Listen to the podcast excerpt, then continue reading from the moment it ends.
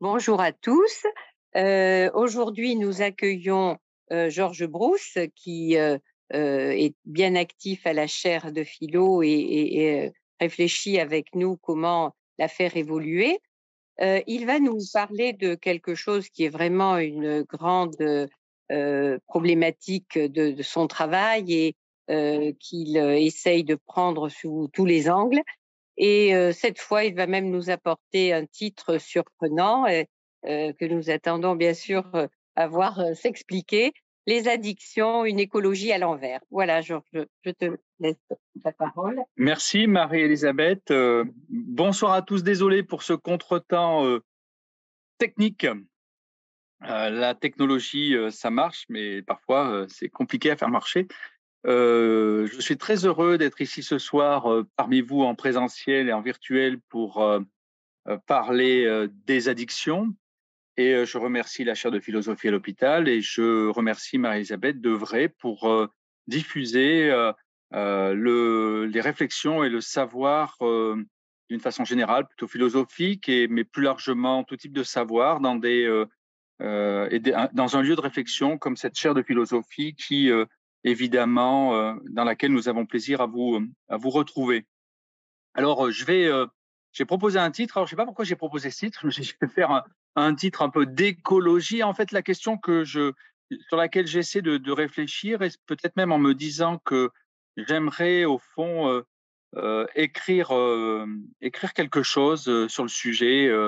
Euh, pourquoi pas un ouvrage de référence, enfin autour de, de cette question-là, de des addictions et de l'environnement. En fait, euh, il est assez euh, euh, logique de penser que ces maladies addictives ou ces addictions qu'on connaît tous pourraient être des maladies impliquant évidemment la question de la relation de l'individu à l'environnement, et c'est sur quoi je vous propose que nous réfléchissions ce soir. Alors, relation à l'environnement, je me suis dit comment on peut être un peu moderne pour nommer la relation à l'environnement. Je me suis dit, c'est peut-être euh, l'écologie est une forme évidemment de relation à l'environnement. Et euh, peut-être que dans l'addiction ou les addictions, euh, cette relation écologique, et je me m'expliquerai sur le terme qu'on essaie de, de montrer et de définir l'environnement, bah, peut-être que ça fonctionne pas et que même peut-être que ça dysfonctionne et ça fonctionne peut-être même à l'envers de ce qu'on voudrait comme une relations écologiques. Donc, il sera question dans cette présentation d'hommes à grande barbe, comme vous le voyez, de petits oiseaux et évidemment de nature. Alors, j'ai des liens d'intérêt pour euh, cette euh, présentation. Les liens d'intérêt sont évidemment les idées euh, que je pu, comme ça, faire fructifier à travers la lecture d'un certain nombre de, de, penseurs. Et je citerai Michel Lemoyle, hein, bordelais, psychiatre, professeur d'addictologie de psychiatrie, qui a beaucoup euh, écrit sur la neurobiologie des addictions. Donc, vous voyez une, vision euh, euh, très neurobiologique de ces maladies, mais qui a fini sa carrière avec une perspective environnementale très forte et sur laquelle j'avais échangé avec lui il y a deux ou trois ans lors d'un congrès où j'avais déjà commencé à réfléchir à cette question. Il m'avait apporté des éléments de compréhension évidemment, Barbara Steger pour les aspects d'adaptation. Barbara Steger, que j'espère que nous pourrons euh, faire venir à la chaire de philosophie à l'hôpital. Elle, a donné son accord. Hein. Merci Barbara. Euh, c'est vrai qu'elle a un agenda très chargé, mais elle m'a donné son accord et j'espère qu'on pourra organiser sa venue pour qu'elle nous parle évidemment de, ses travaux. Elle est très active, notamment au, au niveau de l'hôpital de Bordeaux. Et puis Jean-Paul Tassin, qui est un neurobiologiste, euh, que tous les psychiatres connaissent et qui a beaucoup travaillé notamment sur la dopamine, parce qu'il va être question un petit peu de dopamine. Je vais citer Pascal parce que forcément c'est l'année à citer Pascal. Dans une charte philosophie, je peux me permettre moi euh, de citer quelques philosophes, même si je suis évidemment un néophyte en philosophie, mais j'aime bien quand même en lire. Euh, et puis dans Pascal, pour citer la nature, c'est finalement, puisqu'il va être question de nature, je l'ai dit, que cette nature, elle a des perfections euh, pour montrer qu'elle est l'image de Dieu, disait Pascal, et euh, elle a aussi euh, des défauts pour montrer qu'elle n'en est pas que l'image. Alors, dans notre compréhension de, la, de ce sont, de pourquoi j'ai voulu parler d'écologie, j'arriverai à faire peut-être passer mon diaporama. Il arrive.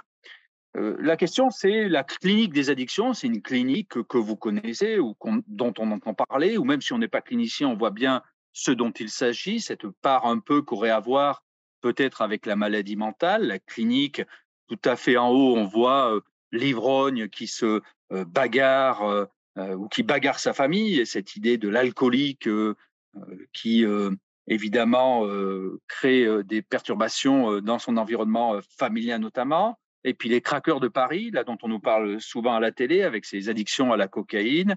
Et puis l'addiction comme une répétition, comme, comme un palimpseste, parce que ces addictions, c'est des histoires de vie qui se superposent les unes aux autres et qui font que sans arrêt, nos patients nous proposent une clinique de la répétition face à un produit dont ils ont du mal à se séparer. Alors qu'est-ce que à avoir la clinique de l'addiction avec l'environnement? Parce que l'environnement, on peut imaginer, c'est un environnement village organisé. L'environnement, c'est la protection de la nature. L'environnement, c'est le monde que l'on essaie de protéger. Tout ça, on voit bien à peu près l'environnement. On va se dire, mais c'est quoi le rapport? Qu'est-ce qu'il veut nous dire? Clinique, environnement, nature. Eh bien, vous aurez bien constaté que de plus en plus, la façon dont on présente le rapport de l'homme à la nature, notamment en envisageant la question de la façon dont l'homme s'est lâché, si je puis dire, dans la nature, dans une, espèce de d'utilisation sans répit, voire incontrôlée de la nature, eh bien, il s'en est suivi un certain nombre de, notions, de paradigmes écologiques qui sont apparus au XXe siècle sur la perte de contrôle de l'homme face à la nature, la course effrénée, et en retour, des termes d'addictologie sont maintenant utilisés pour parler de cette de ces excès de l'homme face à la nature, et notamment, on parle de sobriété écologique ou sobriété environnementale, donc un terme d'addictologie qui est utilisé euh, à, euh, euh, face à, la, à l'environnement, en termes que j'ai emprunté à Anne Gouillon, je, je, l'en remercie. Eh bien, quel est le rapport entre la clinique Progressivement, on voit bien quand même le rapport déjà sémantique ou syntaxique déjà. On utilise des termes de la dictologie euh, pour parler euh, du rapport de l'homme à l'environnement, c'est peut-être pas un hasard, c'est peut-être aussi, ça veut dire que les addictions on renvoient à la question euh, de l'environnement, j'y. Ben, c'est dans l'environnement qu'on trouve les produits, comme on voit en bas avec le cannabis. C'est dans l'environnement historiquement que, dans sa relation avec l'environnement, notamment à travers les guerres, comme chez les Grecs, mais on aurait pu remonter encore plus loin, mais déjà chez les Grecs, c'est pas mal. Et Homère citait notamment l'opium comme supprimant toute colère et toute douleur lors des, lors des, des combats. Et donc, vous voyez que les substances permettent à l'homme déjà, et c'était noté, de transiger avec l'environnement, un environnement qui devient de plus en plus difficile.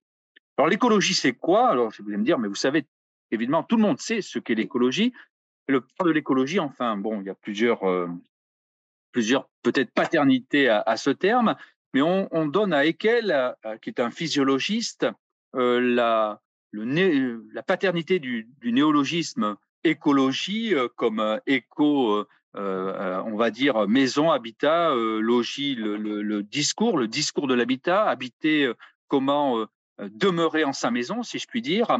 Et Haeckel définissait l'écologie comme une science des rapports réciproques des organismes. Et donc, il introduisait l'idée que c'était les individus, les, le rapport des individus les uns aux autres, organismes vivants, euh, mais euh, ça peut être l'homme avec l'homme, mais également l'homme avec la nature, qui est composé évidemment d'un certain nombre d'organismes vivants.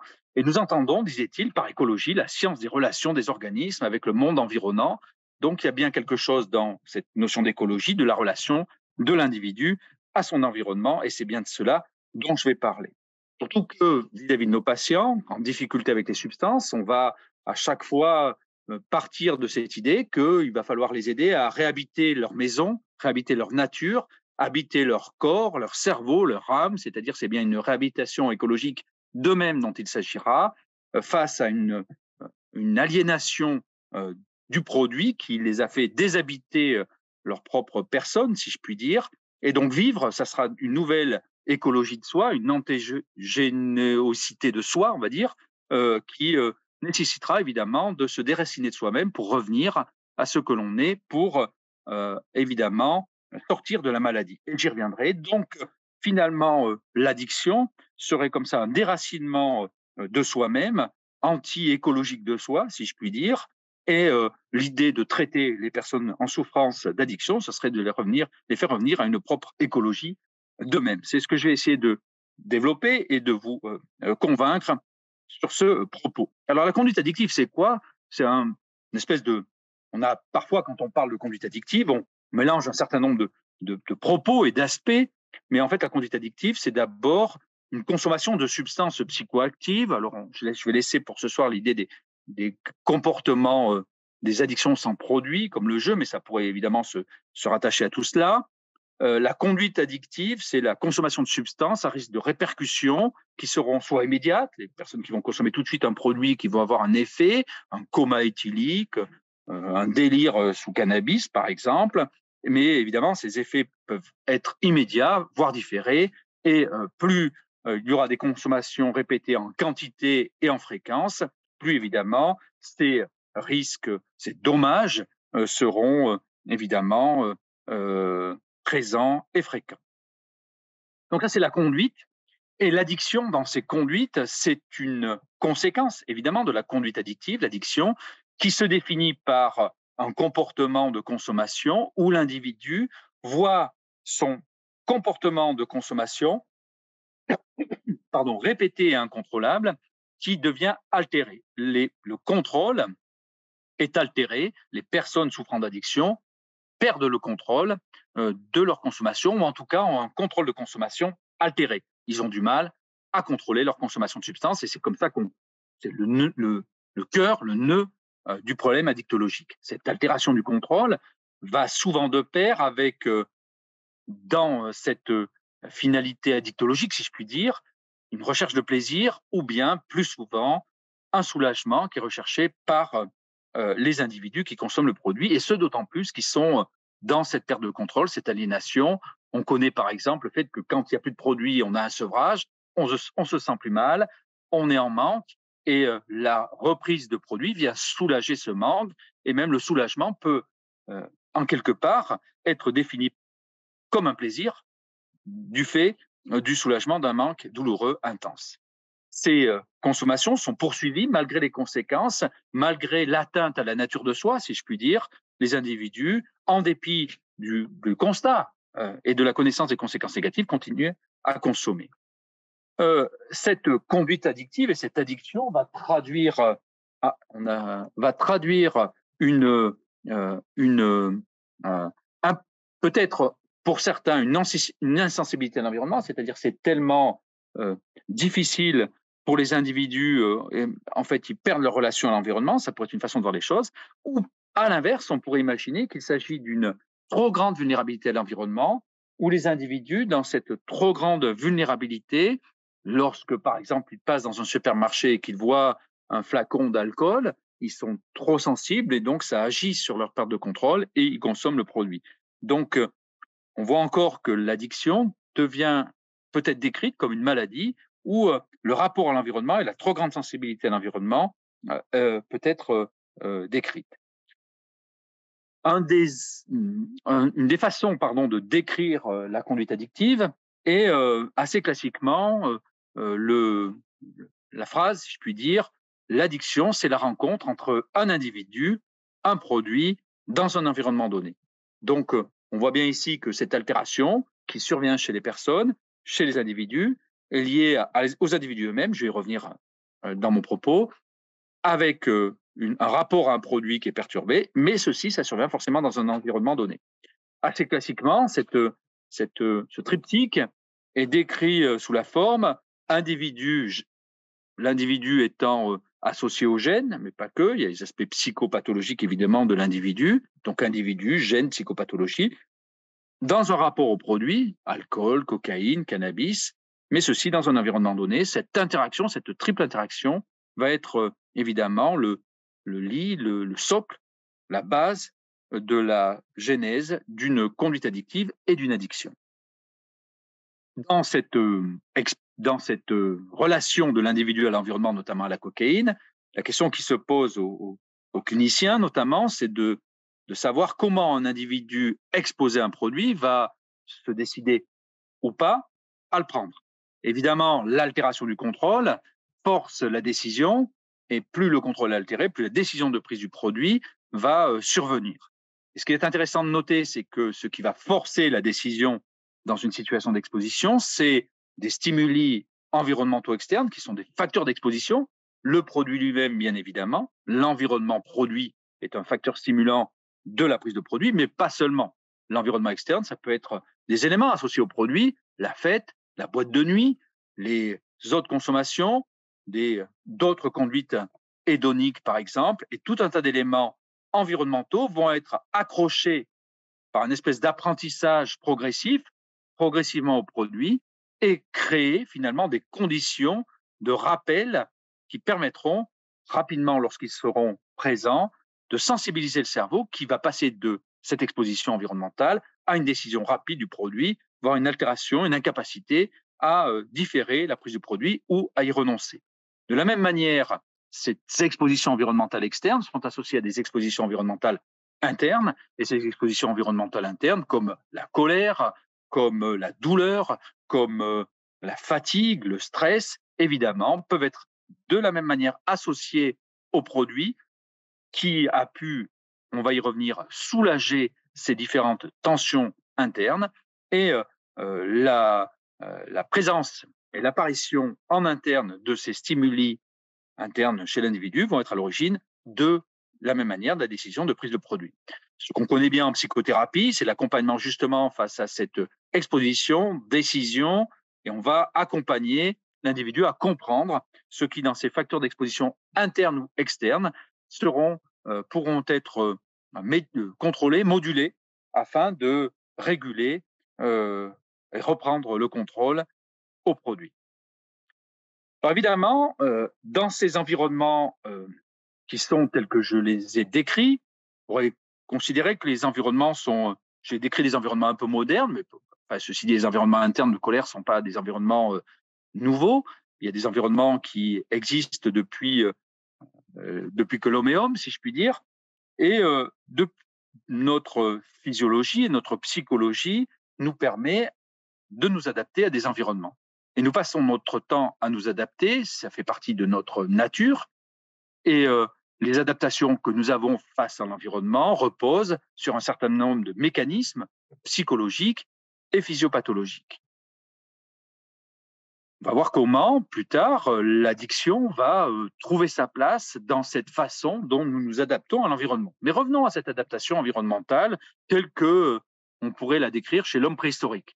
Qu'est-ce qu'on aurait pu cette adaptation environnementale, est bien, euh, dans la physiologie de l'homme, qui finalement euh, est, aujourd'hui la même qu'elle fut il y a des milliers, si ce n'est des centaines de milliers d'années, des dizaines de milliers tout au moins, nous euh, avons une physiologie qui nous permet de nous adapter à l'environnement. Quand l'individu est soumis à un facteur de stress environnemental, sa neurobiologie déclenche sur un axe qu'on appelle catécholaminergique qui passe par le cerveau, qui stimule les surrénales notamment, sécrétion d'adrénaline, de cortisol, qui permet, dans des situations de stress, de euh, nourrir les muscles, euh, alimenter le cerveau plus rapidement, nous préparer finalement à la lutte ou euh, à la fuite.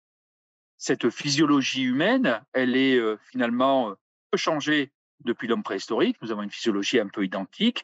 Et donc, cette adaptation aux stress environnementaux qu'on appelle, qui a été décrit par Anseli dans le, au cours du XXe siècle, les années 1900, 1930 à 1950, ce syndrome général d'adaptation a été décrit. Il permet donc de définir la façon dont les individus réagissent aux stress environnementaux. L'homme moderne, lui, eh bien, doit faire face, comme l'homme préhistorique, à des stress environnementaux on en connaît, on en a de plus en plus, ces stress environnementaux naturels d'ailleurs, qui sont de plus en plus présents. On peut déclencher des ouragans, des phénomènes migratoires, des guerres, ainsi de suite. Et nous avons une physiologie qui est assez identique de l'homme préhistorique. Ce qu'on peut noter, c'est que la physiologie de l'homme préhistorique, peut-être, elle était plus, on va dire, un peu plus euh, adaptée et peut-être un peu plus fonctionnelle, parce que la réponse fuite ou combat pouvait être euh, plus facilement. Aujourd'hui, dans les stresseurs environnementaux auxquels est exposé l'homme moderne, si je puis dire, notamment là, comment, ici à, gauche de, votre écran, la, pression de la vie, le, manque d'eau ou je ne sais pas, une espèce de, euh, qui surviennent progressivement, mais aussi prenons des situations de stress environnementaux plus banales, comme on peut les connaître, des relations conflictuelles au travail, euh, à l'origine de beaucoup de burn-out, comme on dit, de pression pour les gens qui travaillent à l'hôpital, de, difficultés de prise en charge de relations avec l'administration, de surcharge de travail, ainsi de suite. Évidemment, euh, ce sont des stresseurs environnementaux assez bien connus euh, identifiables et qu'on ne peut pas contester.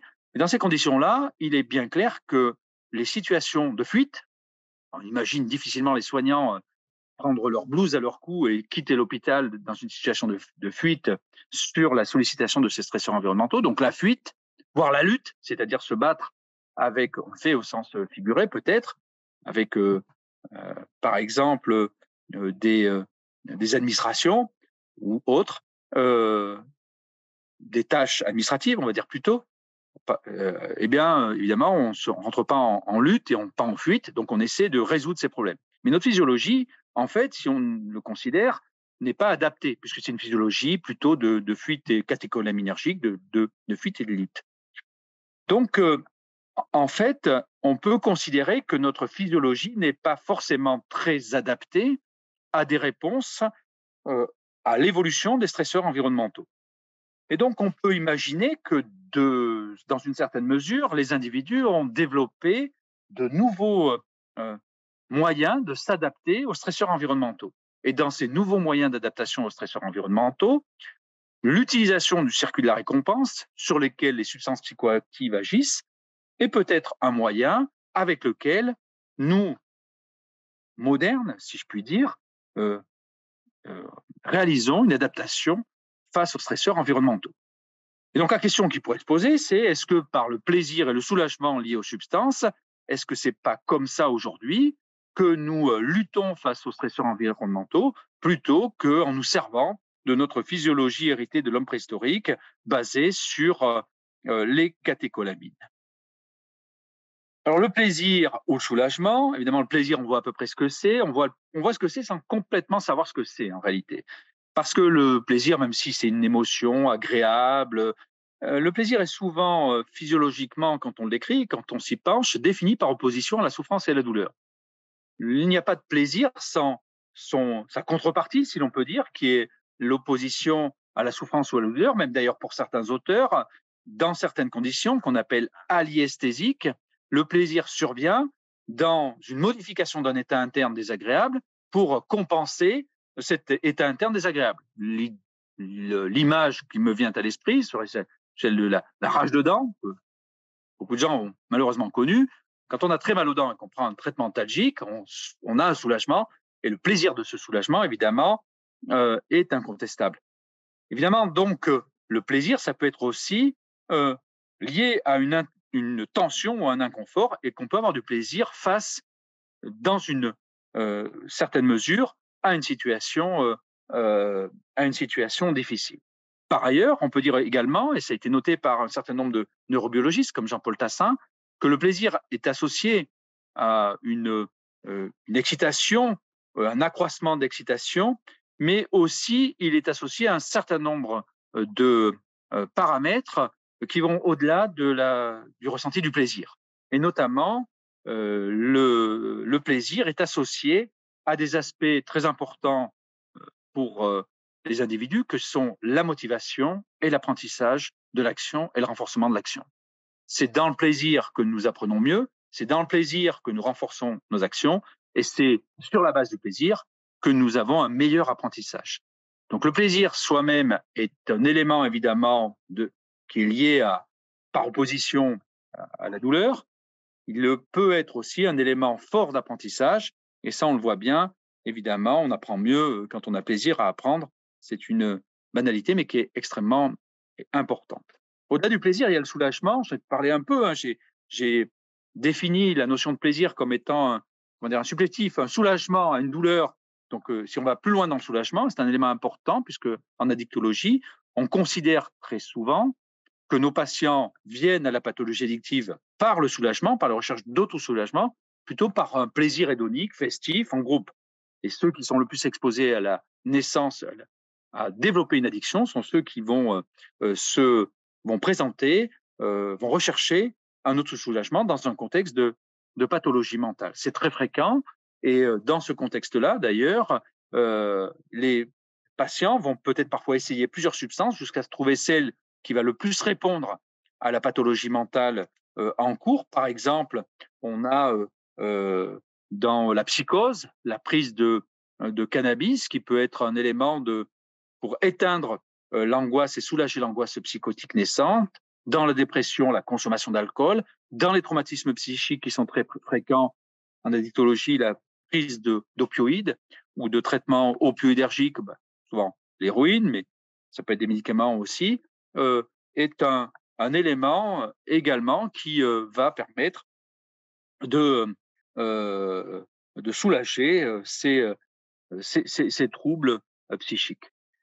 Dans ce contexte-là, je fais juste un petit écart pour dire que si l'on a parlé de relation, l'addiction, c'est une relation de l'individu à l'environnement, une façon dont l'environnement, vous m'aurez compris, l'individu, pardon, pour faire face à un environnement hostile, stressant, va, à travers les substances, choisir peut-être de soulager la tension liée à un environnement hostile ou trouver du plaisir dans un environnement hostile plutôt que de s'appuyer sur une physiologie, euh, on va dire, historique qui euh, basée plutôt sur la fuite ou sur la lutte, bien dans ce contexte-là de soulagement, de plaisir face à un environnement hostile externe, on peut aussi dire que les individus se servent de cela dans un environnement hostile plutôt interne. L'environnement hostile plutôt interne, j'en ai parlé.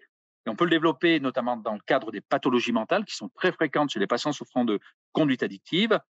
Le stress, ça peut aboutir sur le développement de pathologies euh, psychiatriques comme la dépression. Et très fréquemment, les patients qui présentent des conduites addictives présentent de façon, ce qu'on appelle comorbide, c'est-à-dire associée, des pathologies mentales. Et on a de façon synergique à la fois la pathologie mentale qui est présente, la dépression qui apparaît, la psychose qui est en train de naître, le trauma qui date de l'enfance, pour faire court, et associé à ça, il y a une prise de produit pour soulager cette hostilité interne, si je puis dire. Et euh, la prise de substance vient soulager cette hostilité, mais deux maladies vont apparaître l'addiction liée à la prise de substance et euh, évidemment la prise de substance va soulager la tension interne, mais va aussi l'augmenter. Et les pathologies mentales sont associées aux pathologies addictives dans une comorbidité qu'on appelle dualité ou pathologie duelle. C'est fréquent en addictologie, c'est complexe à prendre en charge et cette association est à l'origine évidemment de symptômes plus graves de pathologie mentale, de plus grandes hospitalisations, d'un pronostic plus mauvais de pathologie mentale et pathologie addictive, fréquence plus élevée de suicide, d'incarcération. Donc l'association de la souffrance psychique liée à la pathologie mentale, liée à la conduite addictive, eh bien, est à l'origine de, évidemment, d'une morbidité plus importante euh, pour, euh, pour les usagers. Euh, cette addition, si je puis dire, de, maladies psychiques et de pathologies addictives, c'est plus qu'une addition, c'est ce qu'on appelle la pathologie duelle. C'est très fréquent chez 50% des patients souffrant de pathologies addictives, on retrouve une pathologie mentale sous-jacente, d'autant plus que cette pathologie addictive est grave, difficilement soignable, c'est très présent.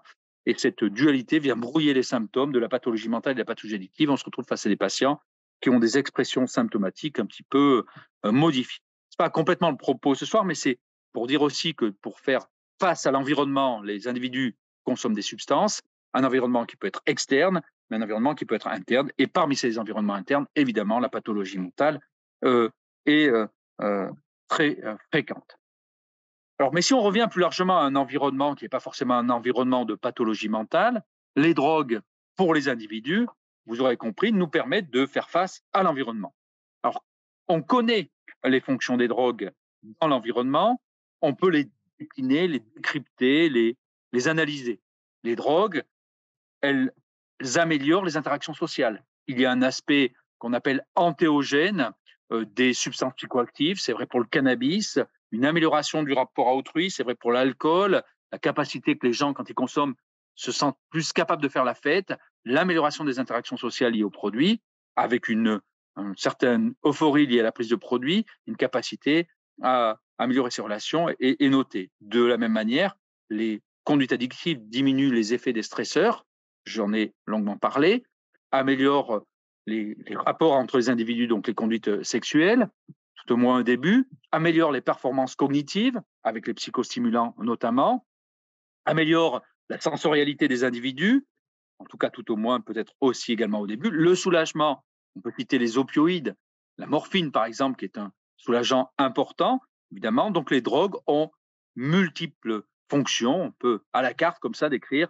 toutes les fonctions des drogues, c'est pas rien, c'est pour ça aussi que les individus en prennent et c'est pour ça qu'on a des conduites addictives.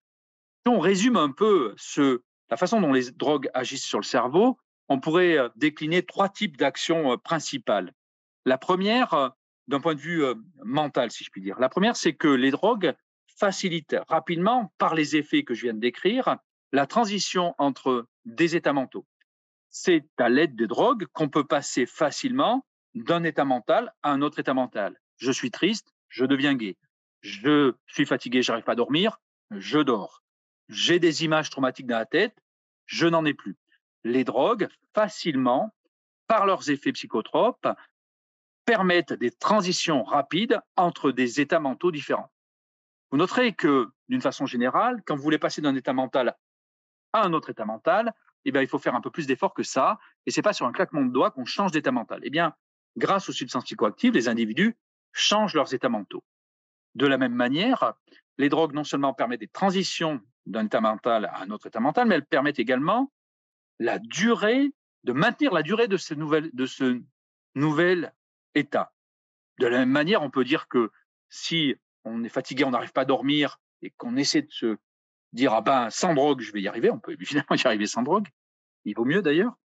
Euh, on va peut-être dormir moins longtemps au début, donc euh, ça nécessite un travail et l'état mental fourni par les drogues évidemment dure plus longtemps. Et le troisième aspect de, cette fonctionnalité des drogues, c'est que lorsque l'individu a trouvé dans une drogue la capacité de transition d'un état mental à un autre état mental, premièrement, que d'autre part, ça a pu durer un certain temps, eh bien le cerveau, il s'en souvient. Et c'est le troisième aspect des drogues, c'est-à-dire que l'effet qui est induit par la substance euh, comment dire, mémorisé par l'individu et il y a un établissement de mémoire propre à l'effet des drogues sur les états mentaux. Et il y a un apprentissage fort de ces transitions, de la possibilité des drogues à permettre ces transitions et la possibilité des drogues à maintenir ces états mentaux. Donc c'est un apprentissage qui est rapide, qui est fort, lié au fait que ça soulage, ça fait plaisir, et donc c'est appris plus vite. Donc les drogues permettent d'une façon générale, on peut le dire autrement, on pourrait le, regarder d'une façon plus sociétale, si je puis dire, euh, les drogues peuvent être d'abord des instruments de transition d'état mentaux, comme je l'ai dit. Elles peuvent permettre de changer intentionnellement d'un état mental à un autre. Ça peut sociétalement être intéressant quand on veut être, euh, par exemple, au hasard, euh, trader et qu'on veut se, et beaucoup, et je le dis pas par hasard parce qu'il y a beaucoup de films qui font référence à ça, où on voit que les individus consomment de la cocaïne. Et puis dans la réalité, ça existe aussi évidemment. Pour être attentif au mouvement des marchés, les saisir, les capter, évidemment, euh, tout de suite saisir les opportunités de vente ou euh, d'achat. Donc, transition d'état mentaux, maintien des états mentaux. Évidemment, les drogues peuvent permettre des apprentissages et parfois, ça n'existe plus, ça n'a peut-être jamais existé. On a vu certains étudiants euh, prendre des amphétamines notamment pour améliorer leur capacité d'apprentissage. Et puis, évidemment, il y a une transmission, un conditionnement des aspects culturels et sociétaux de l'utilisation des drogues dans les groupes sociaux pour euh, transmettre ces connaissances. On peut les reconnaître de façon triviale euh, lors de rites initiatiques euh, comme les balades de conscrits, qui sont évidemment en termes de rites initiatiques pas forcément très élaborés, mais en tout cas qui ont des fonctions de transmission non négligeables. Et de cette façon-là, évidemment, la transmission de la consommation d'alcool lors des, des fêtes de conscrits est une façon de transmettre de façon socioculturelle la consommation de substances pour transiter d'un état adolescent à l'état adulte, par exemple. Les drogues sont utilisées aussi dans une fonction de médicament, la fonction sociétale des drogues comme médicament. Eh bien, on peut le, je l'ai dit, l'autosoulagement. Les médicaments, évidemment, les drogues sont utilisées comme médicaments parce que ce sont des substances qui ont des propriétés médicamenteuses, si je puis dire, pour faire court, comme la morphine a des propriétés antalgiques, par exemple, et puis, euh, euh, dernier point, les drogues, dans tous ces aspects, peuvent être utilisées comme régulateurs sociaux. C'est un, une crainte, elle n'est pas forcément si dystopique que ça, cette crainte, que, évidemment, les drogues puissent être utilisées dans la régulation sociale, sans forcément d'ailleurs que l'État puisse forcer à l'utilisation des drogues comme régulateurs sociaux, puisque les individus eux-mêmes, par nature, utilisent ces substances. Et peut-être le rôle des États, justement, c'est d'inverser l'utilisation des substances, parce que non seulement ça peut être un régulateur social, mais assez souvent d'ailleurs, on peut reconnaître que les États autoritaires n'utilisent pas les drogues comme des régulateurs sociaux, ils ont plutôt tendance à limiter l'accès aux drogues, parce que ça peut être compris comme un régulateur social, mais ça peut être compris également comme un espace de liberté dans leur consommation. L'installation de l'addiction dans ce contexte-là, dans un contexte de, on va dire socio-environnemental, comme je viens de l'écrire, a été en neurobiologie très bien documentée, notamment par Robinson et Berridge, qui sont deux auteurs anglo-saxons qui ont bien défini sur un très grand nombre d'articles scientifiques la façon dont les individus ont recours aux, drogues par une incitation à la recherche de, stimuli euh, de, d'abord de, vouloir le produit pour peut-être un peu se sortir des difficultés sociétales dans lesquelles ils peuvent être, le plaisir ressenti, et ensuite la récompense et l'apprentissage, et cette boucle de la consommation de substances amenant de j'ai envie, j'en veux, je ne peux plus m'en passer, qu'un modèle de, d'augmentation progressive de l'intérêt pour la substance, euh, qui est la façon dont les individus vont naître vis-à-vis -vis, euh, vont développer vis-à-vis de la substance progressivement une addiction, bien décrit ces phénomènes du point de vue à la fois clinique, évidemment, mais neurobiologique. Donc l'addiction va s'installer progressivement, la perte de contrôle, là où la substance, évidemment, venait, euh, on l'a dit, euh, corriger, apporter du plaisir, sortir du stress, favoriser le passage intensif dans des états mentaux dont on a besoin en permanent, en permanent d'y rester, jusqu'à jusqu'à présent, jusqu'à jusqu'alors, tout était finalement assez euh, intéressant et formidable. Mais euh, évidemment, on paie un lourd tribut, vous le savez, qui est le tribut addictif, c'est-à-dire que ça dure pas, cette histoire. Ça dure pas parce que les patients retournent vers les drogues, l'effet de plus en plus s'atténue, parce que le cerveau s'habitue, et l'effet s'atténue, et euh, on va dire l'homéostasie précaire, c'est-à-dire la stabilité, l'état dans lequel les individus arrivent en prenant les produits, mais ils se maintiennent de moins en moins, ça échappe de plus en plus, et il y a une rupture de cet état d'homéostasie que les individus ont cherché à atteindre, et ça fonctionne plus.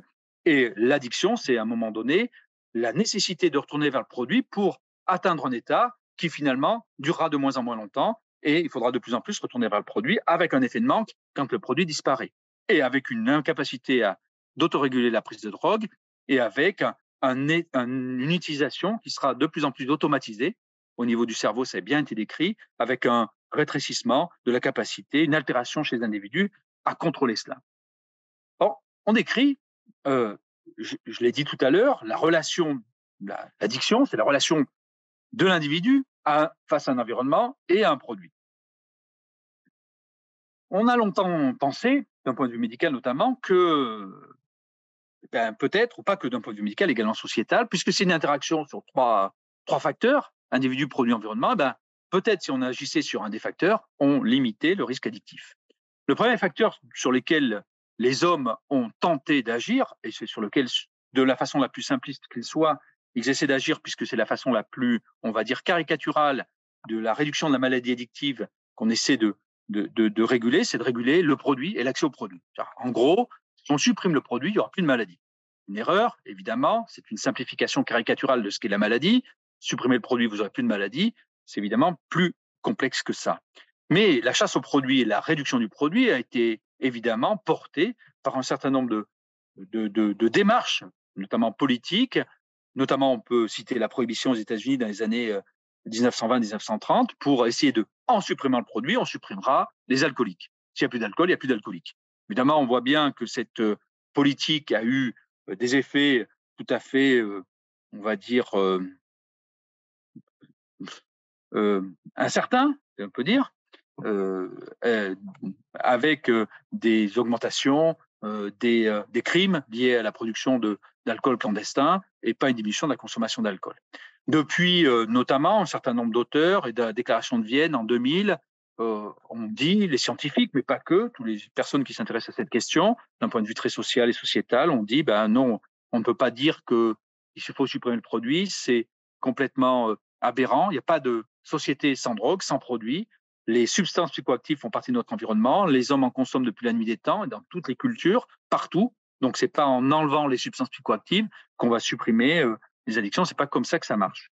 Donc, en fait, on a dit, si c'est pas le produit, eh bien, on va peut-être essayer de s'intéresser aux gènes. Et ça, c'est toute la, dimension de recherche des années, notamment débuté dans les années 80, 90, 2000, la grand, le grand espoir développé par la recherche en génétique sur les pathologies mentales et sur les pathologies addictives.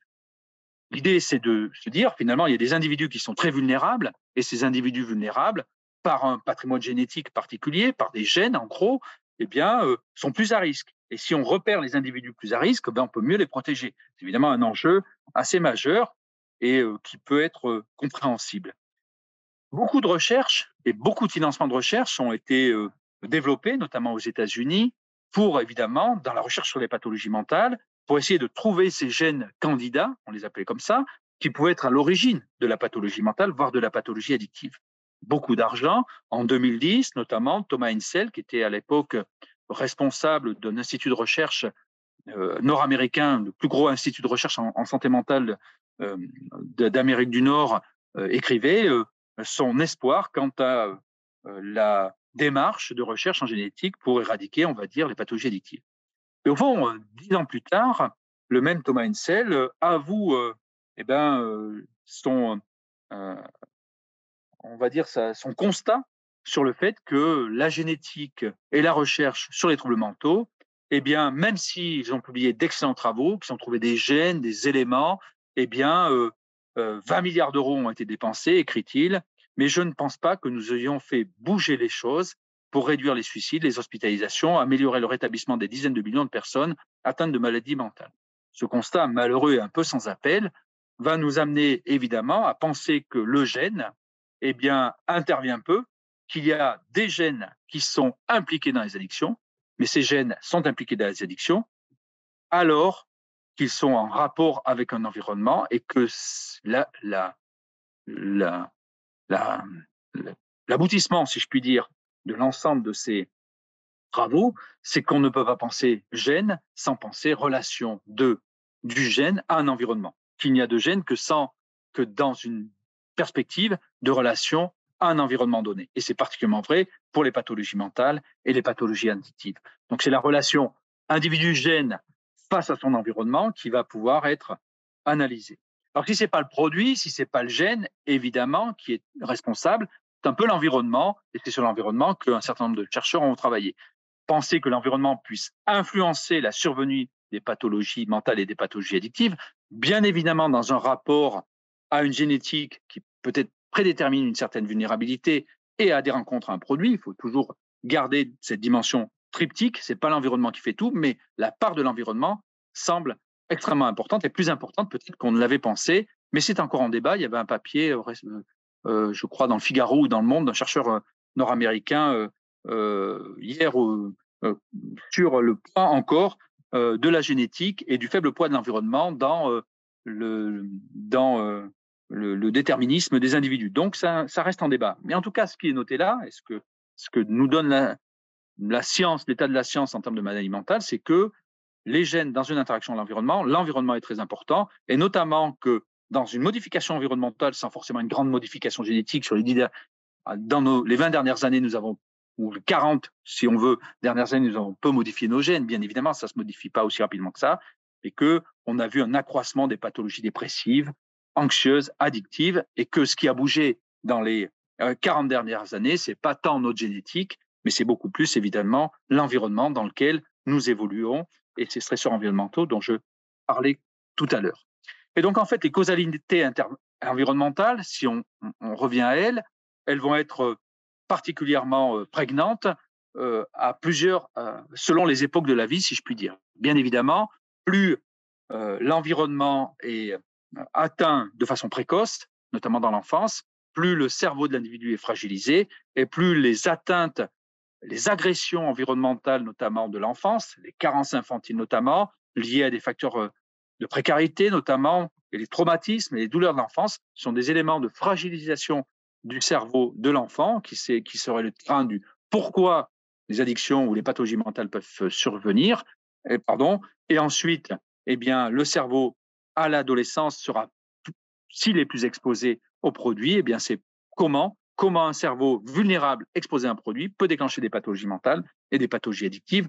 Voilà l'importance et la prégnance de l'environnement sur le développement du cerveau, et d'autant plus que le cerveau est d'un cerveau d'un enfant, d'un cerveau en développement, ce cerveau fragilisé, ce cerveau traumatisé, ce cerveau évidemment atteint dans un contexte de précarité notamment, qui ne peut pas faire face, qui n'est pas accompagné. Si ce cerveau à l'adolescence est encore plus exposé aux substances, évidemment, euh, euh, le, risque est encore plus grand. De, cette, de, de ce schéma relation environnement-individu avec une un marquage précoce environnemental, on peut aussi également noter que les effets de l'environnement sur les individus, et notamment sur les gènes dont je parlais tout à l'heure, vont aussi être des effets qui vont peut-être même se transmettre. La, la modification, l'impact de l'environnement sur les individus va modifier non seulement le phénotype des individus, ce qu'ils sont, comment ils se présentent, mais également leur génotype, c'est-à-dire les gènes, et vont modifier l'expression des gènes.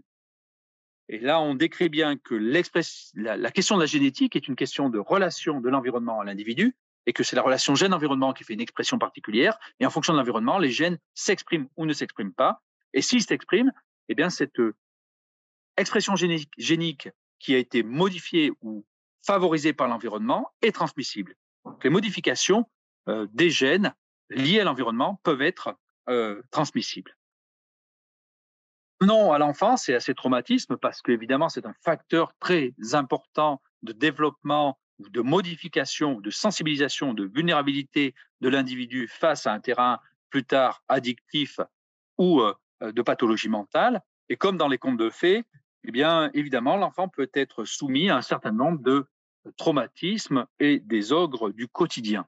Ces ogres et ces traumatismes sont à l'origine, évidemment, de, euh, de remaniement ou de modification ou de d'évolution euh, de psychologique, émotionnelle particulière qui vont ensuite euh, s'agencer pour donner la personnalité de l'individu qui s'exprimera à l'adolescence et à l'âge adulte. Ces agencements évidemment de, personnalité, plus ou moins harmonieux en fonction des traumatismes rencontrés dans l'enfance, vont être à l'origine donc de ces développements de personnalité, parfois carencés, parfois en difficulté, qui trouveront elles-mêmes de par ces souffrances internes dont je parlais tout à l'heure, peut-être plus facilement dans les substances psychoactives une, facilité de transition de ces mal-être internes euh, favorisés par ces traumas de l'enfance. Ces traumas de l'enfance qui seront, on les dit complexes parce qu'ils sont une multitude de d'accroissement d'événements traumatiques de l'enfance, négligence, maltraitance, violence subie dans l'enfance, à l'origine d'un développement psychopathologique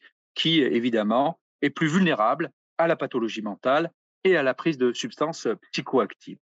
Notamment, on retrouve ça dans les troubles de la personnalité dits borderline ou état limite, où euh, le marquage traumatique est particulièrement important, même si les entités des personnes traumatisées et troubles de personnalité borderline ne sont pas complètement superposables, mais la plupart des personnalités borderline présentent dans leur enfance ces histoires de violence, de maltraitance, de négligence, et qui créent des personnes avec des souffrances, des carences des difficultés affectives à l'origine de vulnérabilité interne, à l'origine de consommation de substances et de déclenchement de pathologies mentales. En gros, plus l'individu est, précocement euh, exposé à un environnement violent, délétère, traumatisant, plus euh, sa vulnérabilité à développer des addictions et des pathologies mentales sera euh, importante, et ceci d'autant plus qu'il a déjà peut-être les gènes pour développer la pathologie mentale, parce que la pathologie mentale elle-même a ses propres ressorts, ses propres gènes, et plus l'individu eh ben, cumule, si je puis dire, des risques qui sont liés à sa génétique de la pathologie mentale, à des réactions, des, rencontres environnementales précoces traumatisantes, plus euh, évidemment il développe une propre vulnérabilité qui favorise l'expression de la pathologie mentale et la consommation de substances psychoactives. Bon, bref, cette nature, elle peut être évidemment euh, agressante et elle peut être à l'origine de souffrances de l'individu. Mais la nature peut être aussi à l'origine évidemment de protection. La nature est protectrice et la première des natures protectrices, notamment dans l'enfance, et dans la transition de l'individu avec son environnement, la première des natures protectrices, ça serait l'environnement éco-familial, si on peut l'appeler comme ça. Cet environnement éco-familial peut protéger, il peut évidemment, dans ce système, dans un contexte donné, favoriser une protection, et c'est son rôle, évidemment, ce système familial au sens large de la, famille, tel qu'on peut l'avoir, et peut permettre de maintenir des homéostasies, permettre d'apporter des protections, et évidemment permettre la résilience face aux événements traumatiques. Euh, les compétences familiales sont donc euh, nécessaires ou importantes pour favoriser la protection face aux environnements traumatisants et face à la relation de l'individu à son environnement. L'environnement familial peut être euh, donc capacitant, protégeant, je viens de le dire, mais il peut être aussi également le nœud gordien de la problématique et de la souffrance. Les familles peuvent protéger, mais on le sait, les familles peuvent être toxiques, peuvent être dans la stigmatisation des personnes, peuvent être à l'origine évidemment de difficultés, de violences, et ces familles, euh, les soignants ont, à les prendre en charge et euh, donc doivent euh, faire avec.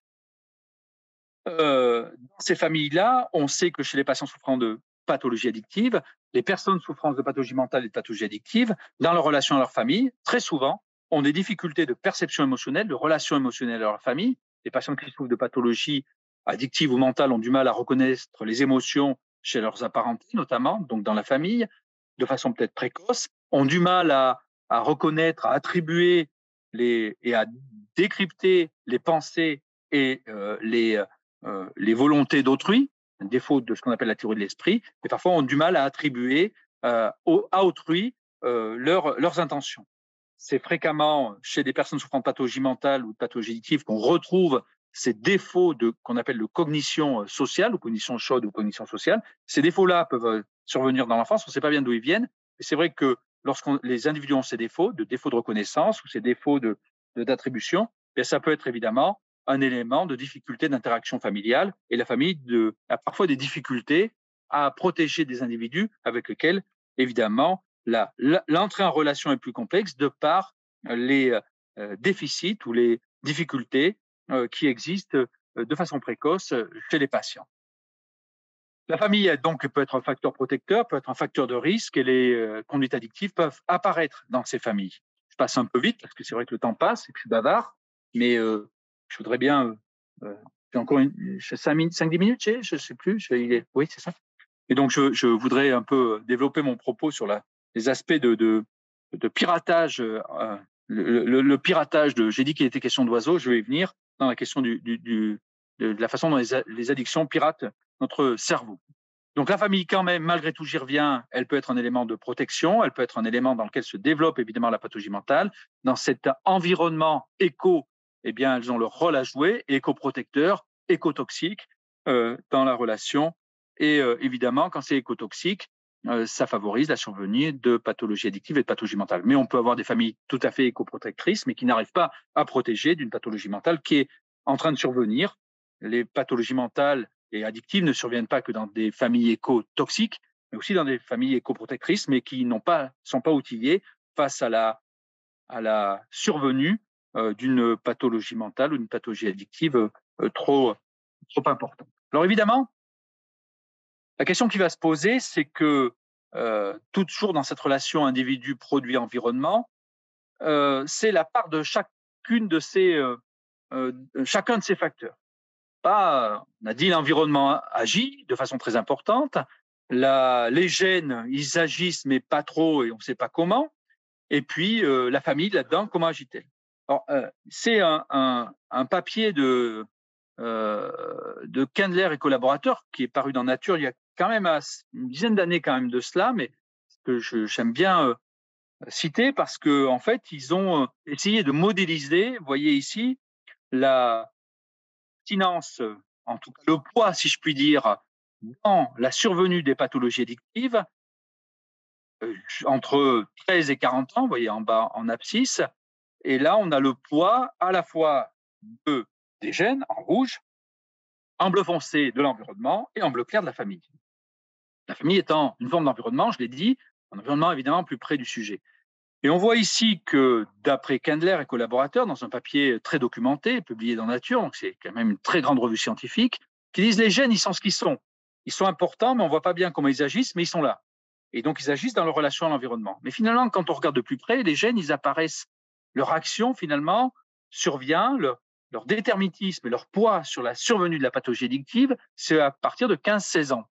Et progressivement, ensuite, ça augmente un petit peu pour atteindre un, poids euh, déterminant euh, entre 30 et 40 ans dans la survenue de la pathologie addictive. Donc les gènes sont pour 0,5, et c'est ce qu'on sait, dans le poids de la survenue de la pathologie addictive. Mais pour contrebalancer ce poids, et ce qui fait que justement on a eu du mal à, à dire, à repérer des gènes et à essayer de les, les contrôler, si je puis dire, c'est parce que, à l'inverse, l'aspect environnemental est très stable, et il peut protéger de la survenue de la pathologie addictive, il y arrive comme un, élément protecteur, et que la famille également va euh, imprimer de façon précoce notamment sa protection face à l'expression des gènes. Et qu'on voit que jusqu'à 14-15 ans, finalement 16-17 ans, l'environnement familial protège de façon très importante en bleu ici sur la survenue de la maladie et peut, si je puis dire, tamponner dans la relation individu-environnement l'expression euh, des gènes et finalement moduler l'expression génique, génique,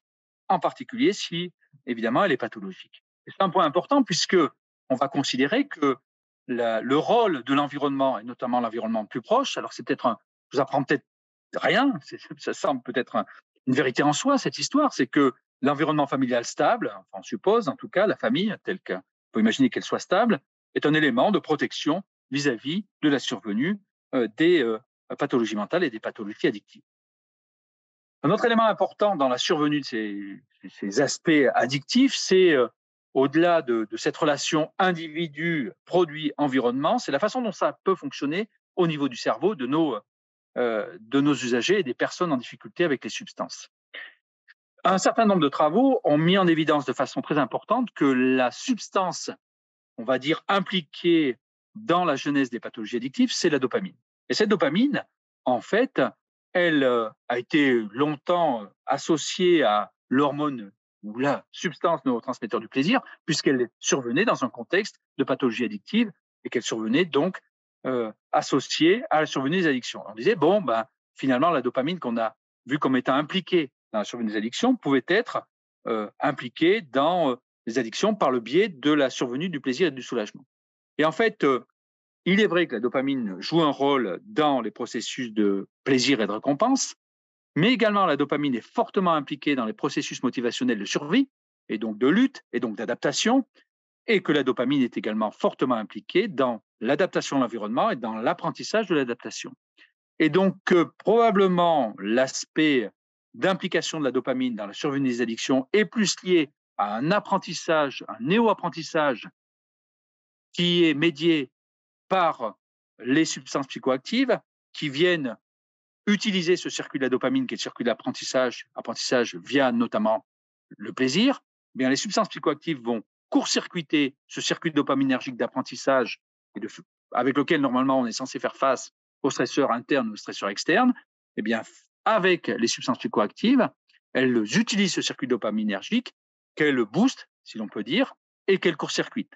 Donc, quand j'ai dit qu'il était question d'un oiseau au départ, bien l'oiseau, c'est un peu les, substances psychoactives jouent un peu le rôle du coucou dans le nid, c'est-à-dire qu'elles prennent la place du système de récompense et du système d'apprentissage pour lutter contre les stresseurs environnementaux via évidemment la place d'une utilisation à outrance d'une substance extrêmement dopaminergique et qui euh, va, euh, pour son propre compte, euh, favoriser le retour vers le produit pour le soulagement du stress et interne ou externe. Donc, en fait, l'addiction, c'est l'utilisation de facteurs neurobiologiques qui sont des facteurs normaux, c'est l'utilisation d'un système normal qui est piraté par les substances psychoactives qui activent le circuit dopaminergique de la récompense. La théorie de l'évolution dans tout ça et la façon dont notre système nerveux va faire face à la consommation de substances psychoactives, eh bien, euh, on peut dire que progressivement, pour un certain nombre d'auteurs, au cours du XXe siècle, le fait qu'on ait multiplié et qu'on ait développé de plus en plus des conduites addictives à travers la planète, c'est une façon dont les individus ont voulu répondre, vous l'aurez compris, aux stresseurs environnementaux. Et pour certains auteurs d'ailleurs, le fait qu'il n'y ait pas moins de pathologies addictives et de pathologies mentales, c'est pas un défaut d'adaptation. La pathologie addictive ou la consommation de substances psychoactives, c'est même plutôt la marque d'une façon de trouver notre chemin face à des stresseurs environnementaux. Et dans un euh, papier paru euh, euh, dans le New England Journal, donc c'est pas rien, une grande revue scientifique également, Mark Levis, en 2018, notait que ben, finalement, l'addiction, c'était une, une, adaptation réussie. C'était la façon dont les individus eh ben, transigeaient avec l'environnement pour sortir du, de facteurs environnementaux trop pénibles. Et donc, c'est une adaptation environnementale, certes court-termiste, certes qui va pas fonctionner longtemps, mais c'est une façon de s'adapter à l'environnement. On peut en débattre évidemment, et puis on peut débattre sur le fait que ça soit vraiment réussi, euh, parce que Marc Lévis allait même jusqu'à dire que c'était pas une maladie, puisque c'était une façon de s'adapter. On peut en discuter parce qu'évidemment, euh, nos usagers de drogue et les personnes en difficulté avec les substances psychoactives, ils en meurent. Donc, euh, euh c'est une adaptation qui a un certain nombre de limites.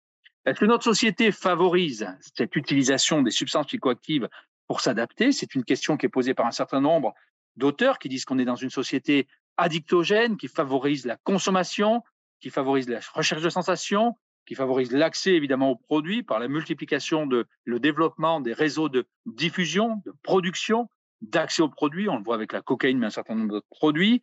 Et donc, plus vite accès aux produits, plus vite accès au changement, à la transition d'un état mental à un autre. Et voyez une autre société qui, qui s'accélère de plus en plus. On passe d'une information à une autre. On est dans une, dans une évolution comme ça de, de, du zapping, si je puis dire, et de la transition d'un état mental à un autre. Et donc, c'est une société qui est, qui pourrait être qualifiée d'addictogène puisqu'elle porte complètement euh, les euh, substrats ou les mécanismes de l'addictologie.